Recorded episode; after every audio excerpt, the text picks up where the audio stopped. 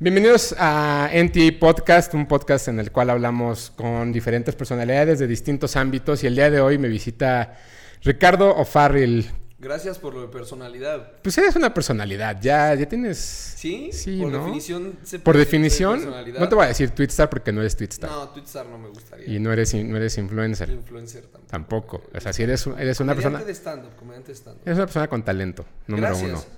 Gracias, muchas gracias. No, no, no, gracias a ti. Qué bueno que andas por acá, que andas promocionando una película que estrena este viernes. Es correcto. Recuperando a mi ex, pero quiero platicar un poquito más de, de tu carrera y de, de tu vida. Dígame. No, creo que mucha gente te ubica, evidentemente, pues por el stand-up, como ya lo mencionaste, pero ¿cómo, e- ¿cómo llegaste a la comedia tú? ¿Cómo llegué a la comedia? Eh, ¿Al stand-up o...? Ah, no, en general, o sea, ¿cómo fue que te empezó a gustar la comedia? Por... Creo que con Austin Powers me di cuenta, porque no la había visto en el cine y, la disfruté mucho, eh, rentada. Y me volteé con mi papá y le dije, ¿por qué esta no la vi en el cine? Porque está muy buena. Dijo, no sé, salió y, y no nos enteramos.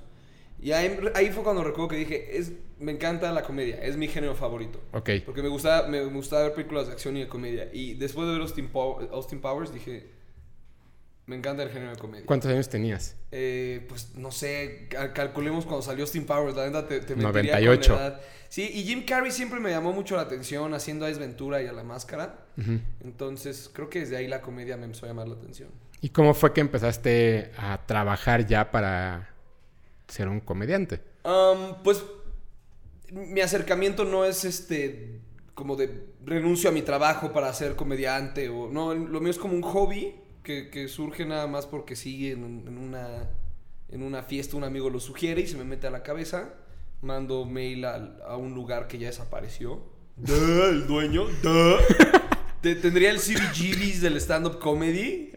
El, el- ¿En universidad? no, ¿Puede ser el cuál? Café 22 en la, en la colonia Condesa. Ok. En Fernando Montes de Oca, número 22. Ahí es donde se puede decir que el stand-up comedy en México empezó a haber como un crecimiento. No, no te puedo decir, ahí empezó el stand-up porque va a ser muy debatible, pero empezó a haber un crecimiento ahí y el crecimiento fue tal que llamó mi atención, me acerqué a hacer shows y el proceso con un stand pero es abres shows un rato, eh, agarras reconocimiento, o sea, empiezas a ir a showcitos donde te puedes subir sin que te paguen y ahí vas agarrando reconocimiento, te invitan a abrir shows, eh, después haces shows en conjunto, que es como shows con tres, cuatro comediantes y ya cuando tú decides que estás listo, pues te lanzas con tu show solo. Sí, no, que, que es un poco lo que, lo que pasa, digo, en Estados Unidos evidentemente ya tiene muchísimo tiempo sucediendo desde Letterman, Seinfeld, este, Jim Carrey incluso, Dana Carvey, todos ellos. Pero en México fue un proceso, ha sido un proceso difícil también, ¿no? Porque de pronto como que todo el mundo dijo, ahora todo el mundo es comediante y como que todo el mundo se les fue a la yugular cuando realmente lo único fue que hicieron un grupo y ese grupo empezó a Sí, cobrar cre- notoriedad. creció, éramos tan cool que creció. Cool. No, no es cierto, pues, pues fue algo que se- lógicamente cuando hay algo que mucha gente tiene la posibilidad de hacer debatiblemente, no es lo mismo que cantar, eso es algo que no cualquiera se para hacer en un escenario, Sí. salvo en un karaoke, y después de cantar en un karaoke dices, hey, soy cantante. Pero, Voy a La Voz Ah, México a probar. pues, lamentablemente es muy fácil subirte dos veces a un open mic y decir soy comediante de stand-up. Entonces con mucha hubo mucho idiota paseándose con esa bandera que, que además hizo que mucha gente se enfocara en qué es sobre el stand-up comedy. Afortunadamente con el tiempo eh, la, la frase dice la las cosas caen por su propio peso. Entonces los comediantes de stand-up que se han dedicado a trabajar, que se han dedicado a, a- a su show, que se han dedicado a sus tours, etc, etc, son los que pues, se les ve más y son los que están dando resultados. ¿Tú escribes todo tu material o Sí. tienes un ghostwriter? No, jamás. Hay, Ok. hay un ego muy fuerte ahí en los comediantes. Justo yo por eso defiendo siempre a Sofía, de cuando la molestaron que le robó un beat a, a- a no sé quién. Bueno, la gente siempre dice que les roban beats a todo el mundo, ¿no? O sea, Sí, claro. Porque además es una imaginación colectiva. O sea, alguna vez me dijeron, el Whatever Tomorrow te robó esto para su video. Y yo, pues yo hablo de cosas de un avión. Y de la- las Y- cosas y- molestas que no puedes subir a un avión. Al Whatever seguramente se le ocurrió eso y las cosas fueron las mismas. o Y le pasó también en un avión. Claro, porque somos cabezas humanas y porque somos millones de humanos, entonces en algún momento se coinciden con ideas.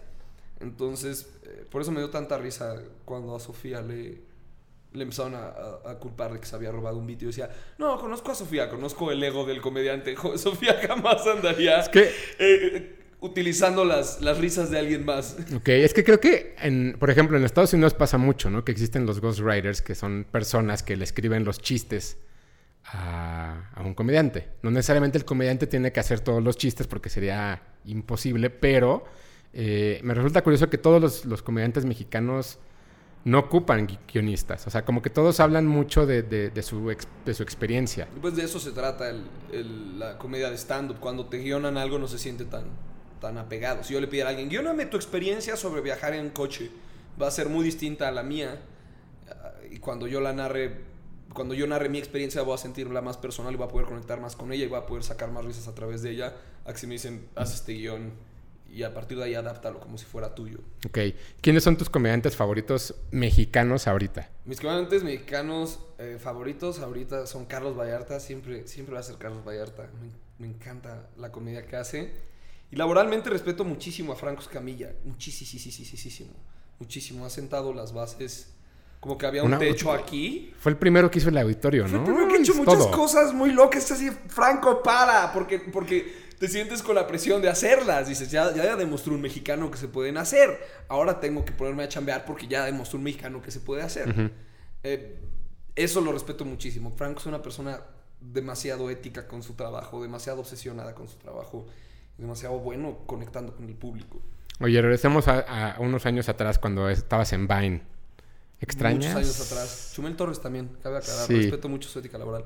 Eh, Vine. Vine fue una buena plataforma en su momento. ¿Lo extrañas? No, para nada. Para el final ya era como, ay. Tengo que horror". seguir haciéndolo. Sí, como todo se volvió eh, descontrolado, desmedido, chafa en algunos momentos. Em, yo nunca lo tomé tan en serio como la gente lo tomó porque yo decía, "Ah, son seis segundos. ¿Saben que si me tomo en serio? Mis shows, vengan a verlos. Pero lógicamente tenía que construir una carrera de ello. Claro. Y fue lo que me puse a hacer. ¿Estas redes sociales cómo te han funcionado en, en- en tu carrera? Digo, evidentemente Vine era una red social que justo que hice seis segundos videos y fueron construyéndose muchísimas eh, historias alrededor de eso. Había alguien que hacía videos como de magia y trucos y, ¿no? O sea, como que cada quien fue agarrando como su camino y después desaparece y es- entras a, a- a Twitter Mm, o cómo, cómo lo fuiste manejando. No, como nunca me importó que desapareciera realmente, porque yo estaba muy metido en hacer stand-up. No era, yo no lo veía como un negocio, yo no lo veía como una fuente, una fuente de trabajo. De nuevo estaba yo pensando, vengan a ver mi show. Y yo haciendo Vine ya sabía que algo se iba a dar con Netflix. Entonces yo estaba tranquilo porque estaba pensando que eventualmente yo iba a sacar mi show y iba a estar de tour. Y eso fue lo que sucedió.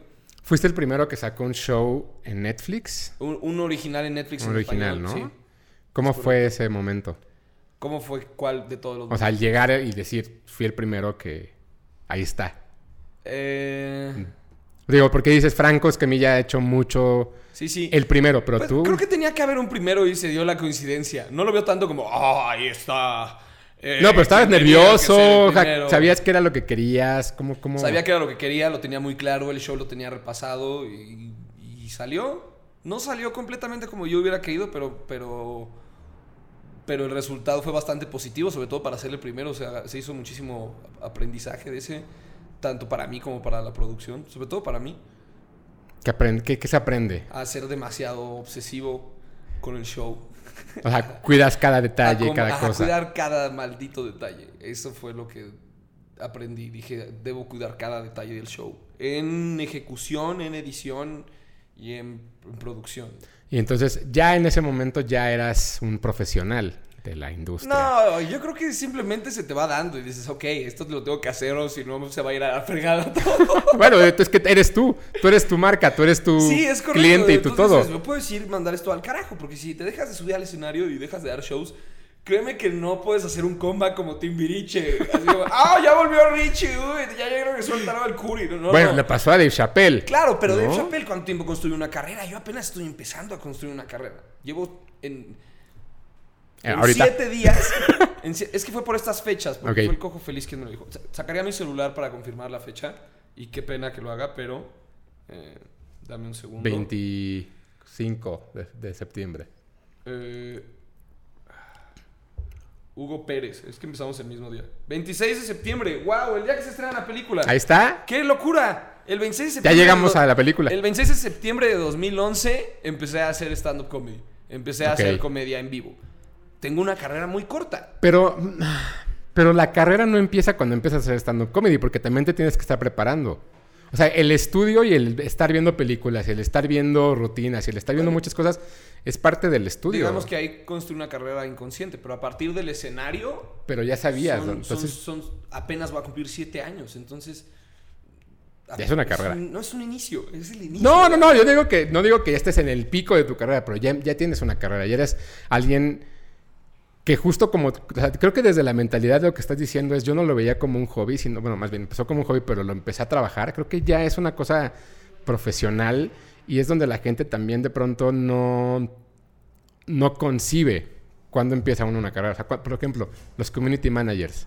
Ya, ya, ¿en ¿Cuánto qué tiempo? momento te volteas y dices, ah, ok, ya, ya me dedico a esto? Exacto, o sea, ya es una carrera. ¿Me explicó? Sí, claro. Pues cuando superó al. Cuando ya supera tu sueldo y dices, con permiso, me, Adiós. me renuncio, voy a seguir haciendo Sí, o sea, por ejemplo, los community managers, pues, güey, o sea, que, que llevan cinco, cinco o seis años trabajando como tal, con un puesto, o sea, ya, es- ya, es- y ahora ya es una carrera. ya, lo, ya lo aprenden. Pero lo que iba con, con esta parte del- de, de que ya es una cosa profesional, ya empezaste justo a esta eh, perfección y a buscarle cosas a tu show que la, que la gente no te pudiera golpear por ello, ¿no? O sea, como si hubiera una falla, ya, ya empezabas a cuidar todo esto. Sí. ¿Cómo fue darte cuenta que ya estabas haciendo esto? O sea, esta- este, este cuidado per- perfecto de los actos. Hizo Jim Jeffries en Bear, que está en Netflix. Sí. eh, un beat sobre las armas y la primera, la primera enmienda en Estados Unidos. Y el beat lo protegió de tal manera que era imposible argumentarlo. O sea, la única manera de argumentar a ese beat era, ok, es comedia, punto, ¿no?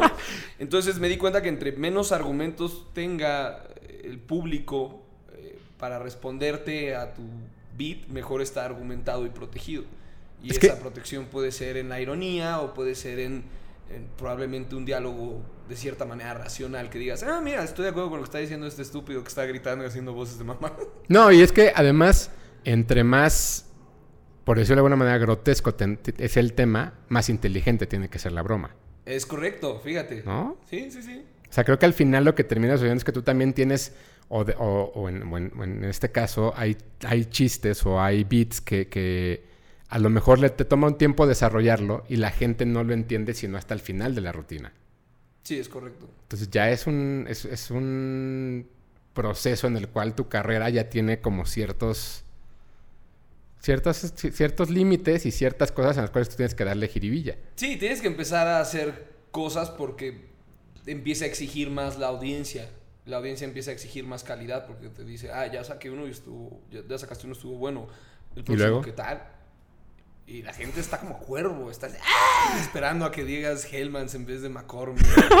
este, Que, digo, que le pidas a alguien que, que, se, que se suicide porque no te gustó tu película. Ex- Eso, la banda está ¿No? como cuervo esperando ese momento como para, para señalarte. Y luego hiciste el de Navidad. Luego hice el, el que se grabó el mismo día. Ok. De ese fue del, del que, del que más aprendí. Dije, esa, esa rutina se debió haber respetado un poquito más. Porque era una muy buena rutina en vivo y el especial no lo, pude, no lo pudo plasmar por completo. Entonces me enoja porque pude haber tenido un mejor especial de Navidad. Y de ahí dije, el próximo que haga me voy a encargar de cada detalle para que salga bien y salga como quiero que salga y el show lo va a cuidar más. Entonces, eso fue lo que hicimos. Y el de después fue El Live from Pachuca. Life for Pachuca. Que debo de, de confesar que me parece un movimiento tan inteligente el haberlo lanzado en todas las plataformas y que no te tuvieras que esperar a que alguien te dijera qué día lo ibas a hacer y ponerlo gratis ante todo el mundo. O sea, de verdad me parece que es un movimiento sumamente inteligente. Gracias. Pues es que me, me di cuenta que la gente ya no escucha discos, ¿no? Escucha hits. Entonces, Sí. el comediante se clava mucho con, oh, mi show dura una hora y es una historia que tienes que oír completa. Y a veces lo que la gente quiere es como, ay, me gustan los primeros cinco minutos. Y adiós. Y eso es lo que se viraliza. Entonces dije, ¿por qué no hacer un show que esté bajo las propiedades de Creative Commons y puedas hacer lo que se te dé la gana con él. Sí, está a la venta, sí está en plataformas, pero al final lo puedes agarrar de YouTube o de Facebook o de lo que sea. No, pero- Lo que se te dé la gana con él. Pero además la gente no, no, no, no quiere consumir todo el tiempo en la tele, ¿no? O sea, de pronto también el, el que pues, estés en tu oficina con tus audífonos y puedas escucharlo desde YouTube, creo que es lo que está interesante también. Tú lo escuchas y, y- y a mí me parece que es un movimiento sumamente punk. Lanzarlo, cuando además seguramente Netflix te hubiera pagado una muy buena lana por lanzarlo. Netflix estaba enfocado en sacar otros especiales, o, o al menos eso fue lo que me ah, dijo el contacto que, con el que lo iba a sacar. Entonces dije, chingue su madre, vamos a sacarlo ya. Aparte tenía prisa de sacarlo. Yo, porque iba a acabar el sexenio de Peña Nieto, yo tenía un beat de Peña Nieto, Claro. porque, ah, porque había elementos que iban a caducar. Dije, esto tiene que salir ya. Y- ¿Dónde lo va a sacar? En YouTube, chingue su madre. ¿Y por qué Pachuca? Además de que es Pachuca. Porque ese era el chiste, o sea, era, era contar el chiste solo de una ciudad que realmente no me gustaba y con la que no me sentía cómodo. Pero el público era esta gran respuesta y de eso va el show, como de, mira cómo ven a Pachuca a hacer una broma de esto y la gente lo entendió. Te toca a ti entender que todo es una broma, carajo, porque el show creo que tiene bastantes alertas de que es broma y es cotorreo. Eh, y veo eso bastante importante, como ese in your face, eh, de ese tipo de comedia en esta era en la que todo el mundo está ofendiendo eh, de cualquier cosa así, a lo más pequeño, pues aventarles un, mira, aquí hay un poquito de comedia agresiva. La, la- la gente te ha contestado agresivamente en los shows. O sea, ¿te ha tocado una muy mala experiencia? O... Sí, de hecho eso lo platico en mi nuevo show que estoy tureando, el mexicano. Pues sí, claro que ha pasado. Un, un tipo se subió a golpearme una vez, eso sucedió una vez. Ah, creo que lo vi. Creo que Israel Pérez, el PIS, Mm, alguna vez me Ah, puso un Piz tweet. estaba de invitado. Exacto, puso el Piz tweet estaba de invitado ese día. sí, de que alguien se había subido y Con que... el estaba Bici el Pada, me parece, de, Creo en- que sí. En el público. Y, y un tipo traía una soda de flamingos, lo empecé a molestar porque... Porque no mames. ¿Cómo, cómo vas con una pinche soda de flamingos a un show de stand-up? que el beat ahora es, no naces y vas a una soda de flamingos, ¿no? Em, y se subió y me golpeó, entonces... Toda esa colección de anécdotas sirven, porque toda la comedia, es algo que aprendí de Sofía Niño, es una ecuación de superación, de tragedia, superación, comedia. Entonces, que un tipo un día me golpee en el escenario, Está- por más que en el momento me esté molestando, sé que después va a ser un gran contenido para el escenario. Entonces, todo ese momento incómodo, toda esa mala anécdota, todo ese mal pasar. ¿Alguna vez has estado como incómodo destapando tu regadera, seguro, mientras te cae agua de la regadera? O algún momento de esos. Eso para un comediante es como, bueno, en una semanita esto nos va a dar mucha risa. Claro. Oye, ¿cómo conociste a Diego? ¿Cómo conocí a Diego, Diego Sanasi. Sanasi? Ah, haciendo stand-up comedy. Haciendo stand-up comedy, me vio alguna vez y, algo muy importante con Diego fue que la, fue la primera persona que me invitó a abrir un show. Ok. El- cuando nadie me estaba pelando, o sea, cuando, cuando hacía mis shows ahí, nada más me dijo, oye, tengo un show tal día, ¿te gustaría abrir? Y yo, "Ah, ah". claro que sí. Y ese día estaba presentando Sofía el show. Entonces, sacando el show, le dije a Sofía, ¿qué pedo? ¿No fue en. Cine Tonalá? No, No. no, no, no, no, no, te estoy hablando de, Café 22. Justo. Ok. O sea, abrí el show de Diego en Café 22, era a finales de año, en diciembre. Y ya Sofía me invitó a, a abrir shows y abrir shows para ella un rato. Y luego ya escribí el mío. Y ya, saliste. Y luego, ¿cómo se juntaron a hacer todo lo que hacen juntos? De portología. Ujú. Porque Diego y yo, de estar en camerinos haciendo idioteces, Diego Sanasi es un comediante estando, para quien no sepa de quién estamos hablando. Diego Sanasi y yo, de, de hacer idioteces en, en camerinos y de platicar, nos dimos cuenta que, que- que tenemos muchas cosas en común, pero al mismo tiempo nada en común. Y que nos gusta, nos encanta el hip hop a los dos, pero nos, nos gustan escuelas de hip hop completamente Uno de Celeste y el otro es del... Es completamente distintos. A, a- a mí me encanta el Wu-Tang Clan, a él le encanta Cypress Hill. A mí me encanta este ¿Notorious? No. Notorious y Nas y a él le encanta este Snoop y Dre. Y Dre. Entonces, un día lo, lo buscaron en, en Coca-Cola FM para hacer un programa de radio sobre hip hop. E inmediatamente dijo, ok, pero ¿qué vas a hacer con este güey? Y ya empezamos a hacer un programa que lo hicimos como dos años y era muy divertido. Era una, era una idiotez. Y nos, la, era- nos pasamos haciendo idioteces y poniendo hip hop. Y Chumel Torres nos buscó y nos dijo, esa conexión que está en Coca FM me gustaría tenerla en un blog que tengo de deportes que se llama Deportología. Y ya, ¿Lleva cuánto ya? eh, tres años. Madre santa, tres años.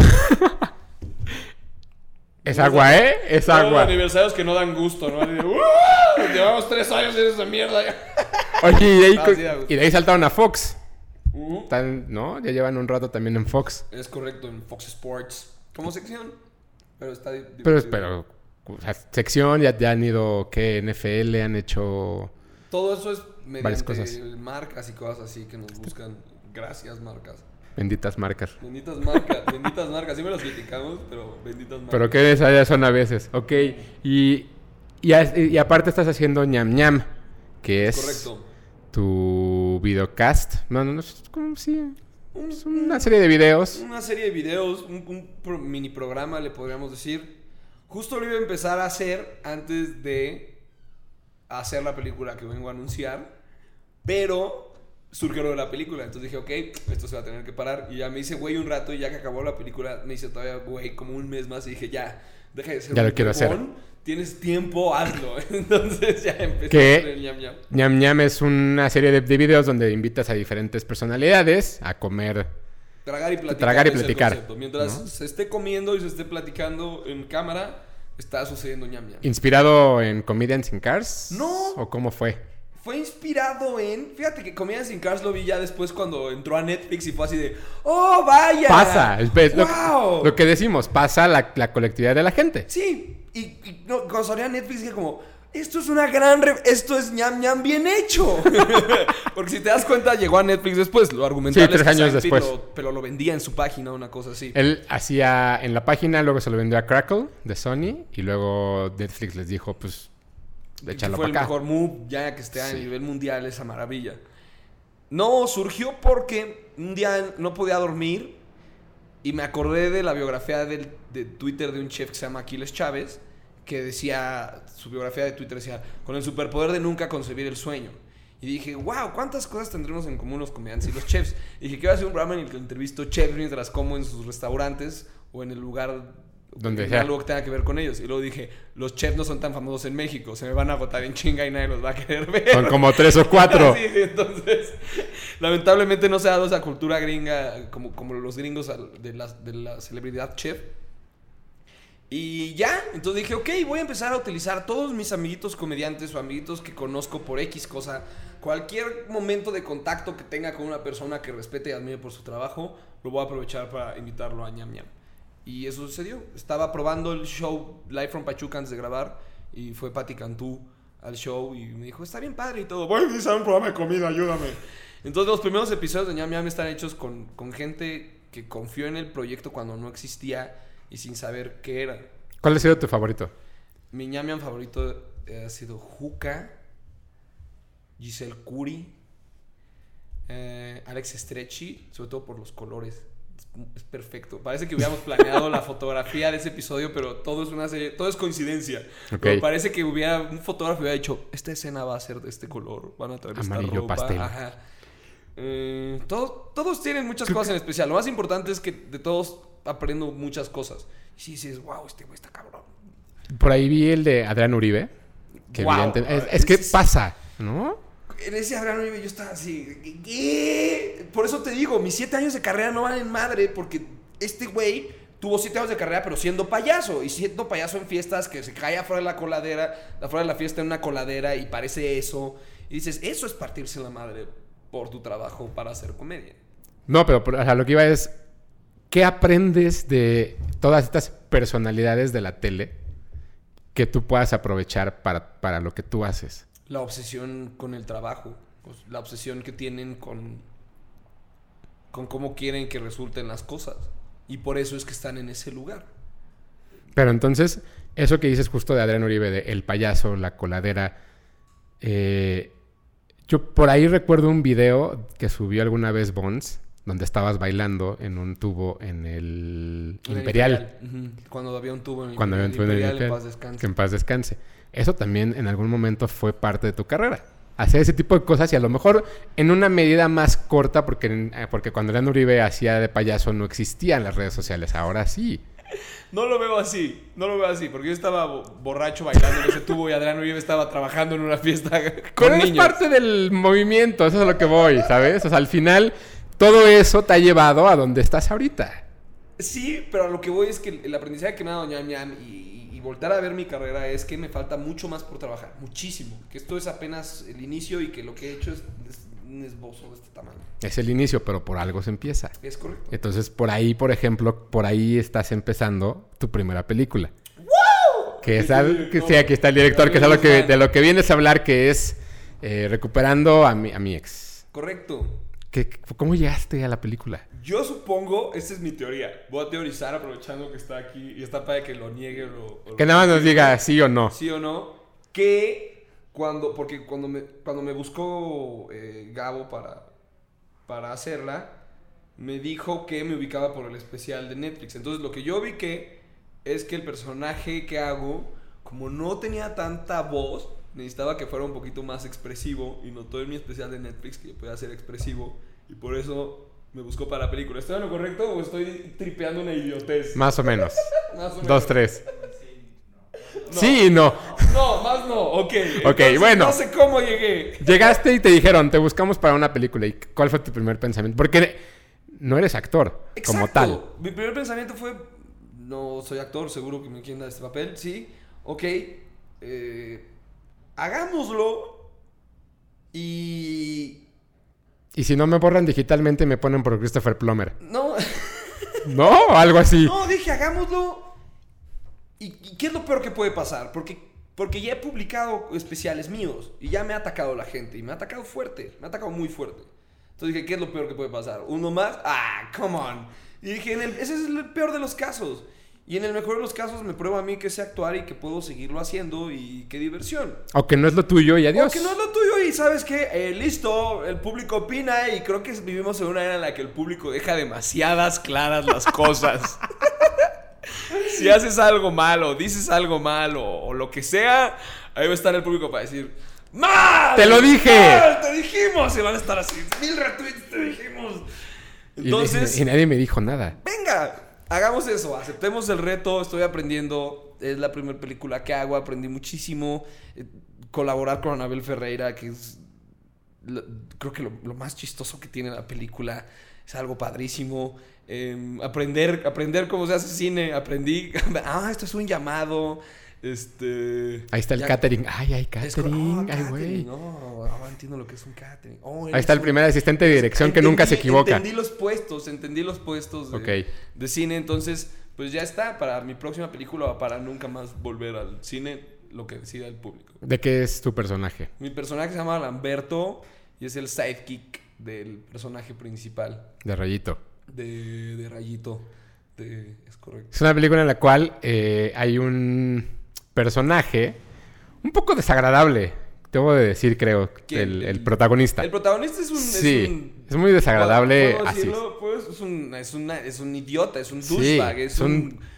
Es un huevón, culero de pronto. Es un huevón. Y busca recuperar a, la, a su ex esposa que está, bueno, a su esposa todavía. Es correcto. Porque se dio Porque cuenta no que le la ha cagado. los papeles, además, el, Sí. el huevo. Es un huevón, es un balagardo. Balagardo, Pues me no gusta ha- la palabra. No le ha firmado los, los papeles, está en ese proceso y se entera que su ex, su...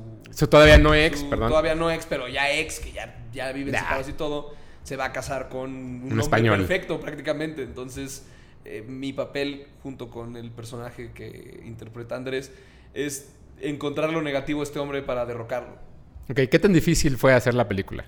Para ti, justo llegando a este universo que no conocías. administrar mis tiempos porque no podía descuidar las otras cosas y, y seguir el paso porque de repente a- a- hacías una secuencia con, con Adriana Lubier y yo así de que ¿cómo llego a tu nivel? Es imposible como podrás decir lo que sea de las telenovelas y, ¡eh, los actores de telenovela! pero ves a esa mujer actuar y dices no estoy a tu nivel, no estoy, me falta un rato, tengo que ensayar cosas ese es el verdadero reto, como ver a Andrés agarrar su guion y hacerle así, de repente entrar y tirar sus líneas como si nada. Y O sea, como que de pronto entra en papel y Ujú, tú de así. pronto de- entraba en papel y para mí era 3, 2, 1 y yo, ah, ya, ya estamos grabando, ya, ok. Ah, tirar líneas. ¿Improvisaste mucho o nada? No te dejaron. Improvisé eh, lo que se pudo. Ya veremos qué tanto se dejó.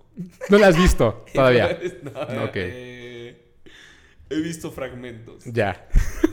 ¿Estás nervioso por cómo lo va a recibir la gente? Mm, sí y no. Eh, sí, porque sé que la gente siempre va a aprovechar para. O sea, pase lo que pase, siempre hay un tipo que aprovecha para encontrar el. El otra vez. El otra vez. el- Te va, a dar, te- va a dar mucha risa que alguien te diga, ¿otra vez los mismos de siempre? No sé, Sí. lo, que, lo, lo que me da gusto es que está mi cara en el cine. Lo logré. De- el, el idiota que se subió un día al Café 22 porque le dijeron sus amigos, de repente va a sacar una película eh, que curiosamente, y, y- y de verdad es una coincidencia esto, eh, una hermosa coincidencia, sale el día que empecé a hacer comedia. De, tu- de aniversario. Sí, el niño que, ve- que vio Steam Powers. Que no la Exacto. pudo ver en el cine, Que no pero... la pude ver en el cine. eh, se me hace muy padre eso. Y eh, eso es para mí lo más bonito. Que, que me manden fotos la gente diciéndome, vi tu tráiler en el cine. O, o ver, ver mi cara en un rostro en publicidad y decir, ese es el tarado que un día se puso a hacer chistes. Y lo mismo nos pasa con, deportología, con ñam ñam. Que de repente digo, estoy aquí entrevistando a un güey que ganó 7 Grammys. O estamos aquí en el Mundial en Rusia, este, con muy buenos lugares. ¿En qué momento el idiota que se subió al escenario con su microfonito a decir, ¡ay, me llamo Ricardo Andrade", Se esperó que fuera a pasar esto. Y, y por eso es tan divertido y tan bonito. Y venir a que te entreviste gente y todo está... está- ese es el lado padrísimo y lo divertido. y además vas a compartir un poco también el estrés porque está Sofía en, el, en la película. Pero ¿por qué se comparte el...? Pues porque- Ah, bueno, claro, sí, sí, No, sí, sí. o sea- Sí, de hecho, ese es un muy buen punto. Cuando me enteré que estaba Sofía en la película, dije, qué fácil. Eso, eso va a facilitar muchas cosas. Y cuando vi el guion y dije como, ah, dos, tres tenemos encuentros, este... Van a estar juntos de en pantalla de, y... de- de sí. discusión. Y eso es fácil, eso es, eso es sencillo.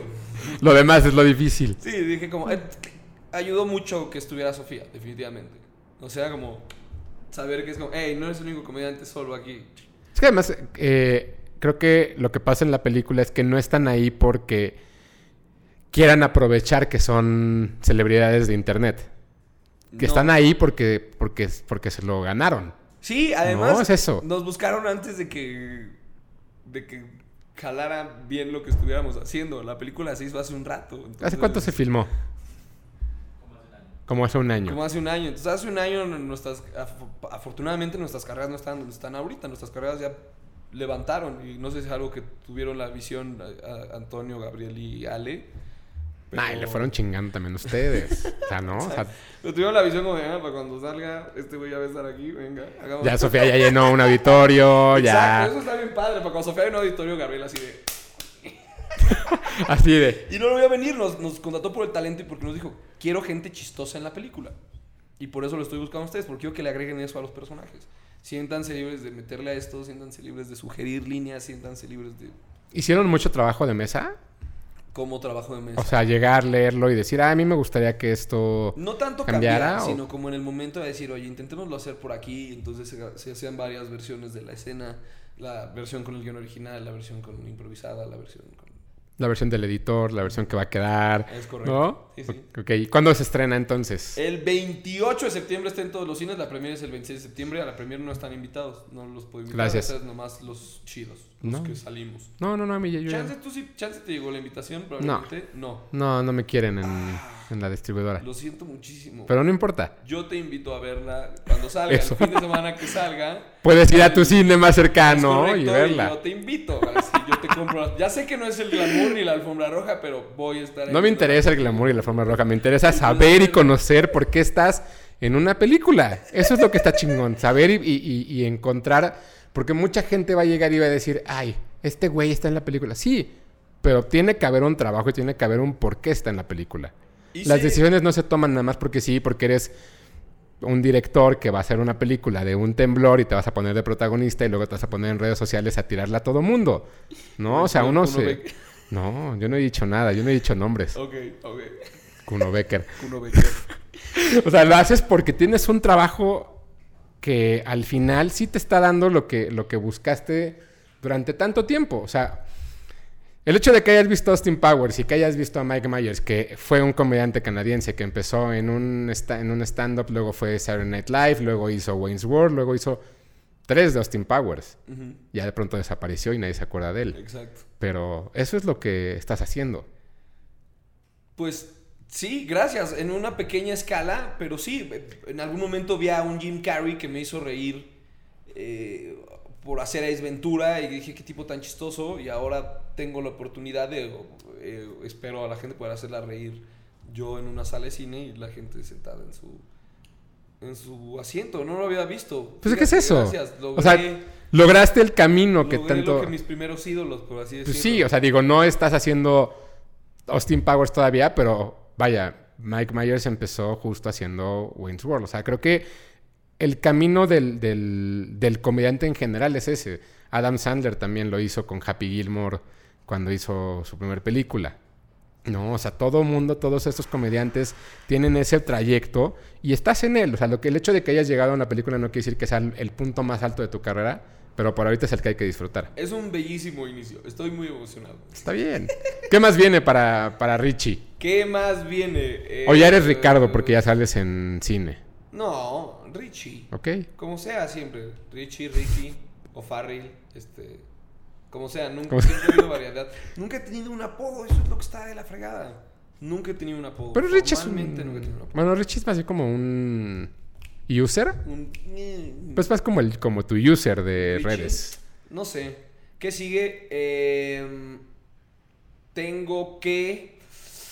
Uh, estoy por sacar un par de cosillas más para YouTube. El Casa Ok. Comedy TV afortunadamente está creciendo, está funcionando. Lo haces con Armando, ¿no? Armando Álvarez. El- no, el Casa Comedy TV es algo que empecé yo con mi socio Alex. Díaz. Entonces ahí estamos jalando contenidos, estamos buscando que crezca para todos los comediantes. Entonces creo que se viene algo nuevo por ahí. Y estoy tureando Ciudadano Mexicano, mi show de stand-up comedy por toda la República. Voy a estar como un año de tour, más o menos. Madre, es un año. ¿Te imaginabas un año?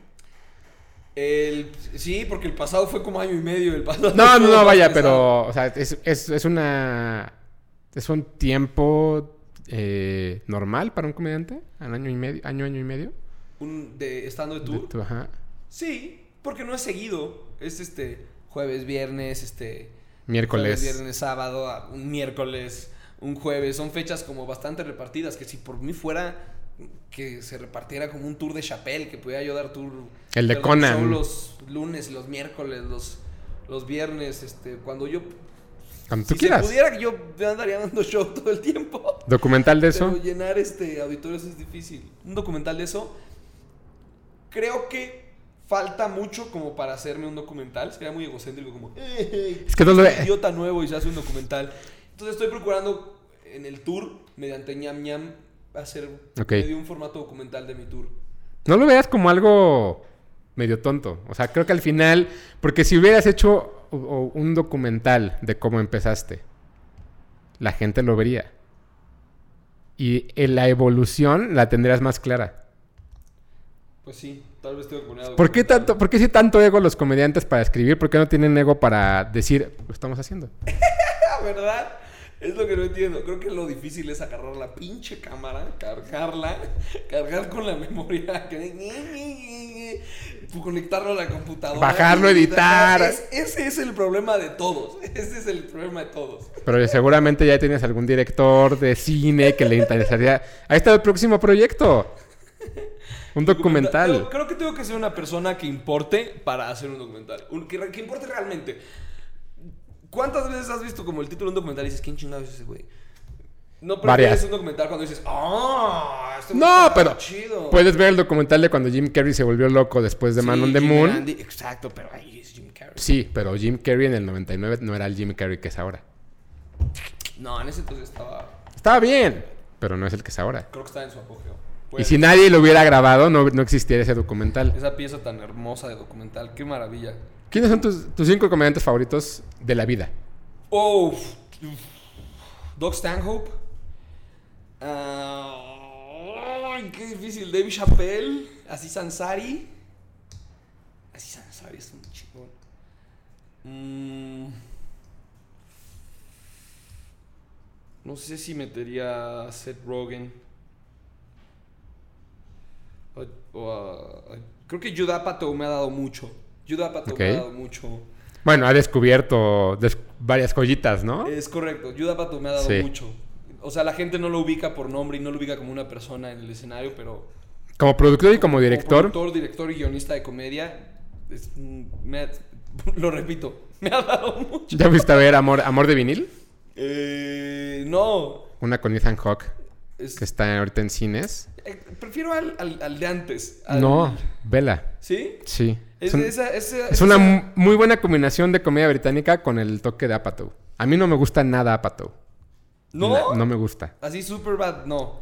Superbad creo que es más el guion De, Seth- ah, de claro. Seth Rogen. Y a mí Seth Rogen me cae muy mal como actor. Porque no actúa. Sí, no, actúa- es Ajá. Seth Rogen. Pero como guionista es muy cabrón, Sí. ¿no? Pero Creo que pondría esos. Si tuviera que enfocarme en vivo, metería a Delia y a, a- a- a- no sé si a Jim Jeffries o a Bill Burr. no, a Bill Burr. Sí, ¿no? Sí, pues Bill Burr por historia tiene como más especiales buenos que Jim Jeffries, probablemente. Me da Y ahí está curiosidad. haciendo Feast for Family. Sí. Me da, me da curiosidad que no esté Seinfeld. ¿No es tan Nunca me ha fan? llamado la, atención- Ok. la atención Seinfeld. Lo respeto muchísimo, obviamente, pero nunca Probablemente a Diego sí. llamado la atención. Tampoco, no. ¿No? Ni a Diego ni a Míralos. Míralos nada más. No. ¿Sabes quién es muy fan de Seinfeld? Que conozca en México, Gonzalo Curiel, comediantes de stand-up. Ese sí es fan de, de Seinfeld. Y el que, produ- el que lo ha producido todos los blueprint, eh, todos los originales de Netflix de stand-up que son de Blueprint, el creador es muy fan de Seinfeld, Órale. por si algo influye. Está bien, Ricardo. Pues muchísimas gracias. Entonces, estrena este viernes. Sí, ¿no? Recuperando a mi ex. recuperando a mi ex, vayan a verla. Ahí véanme interpretar el papel de Lamberto. Diviértanse en el cine. Es familiar, entonces pueden ir con sus primos, con Eso sus es- tías, con todos. Es familiar. Sí, Sí, eso es cierto. familiar, buena onda, pop. Copias, ¿sabemos? 700 copias. 700 salas, entonces. 700 copias son 700. No, se te hacen 700 complejos. complejos. Ah, ok. Sí, sí, sí. Se miren diferente. Ah, no. Perdón, te digo, soy nuevo. Está bien. En mi próxima entrevista yo voy a poder decir, sí, complejos, porque las salas sí se miden diferente. Está buenísimo. Bueno, pues muchísimas gracias y vayan a ver la película este fin de semana. Gracias. Gracias. Y gracias por tantos cumplidos. No, no, no. Entrevista. Gracias.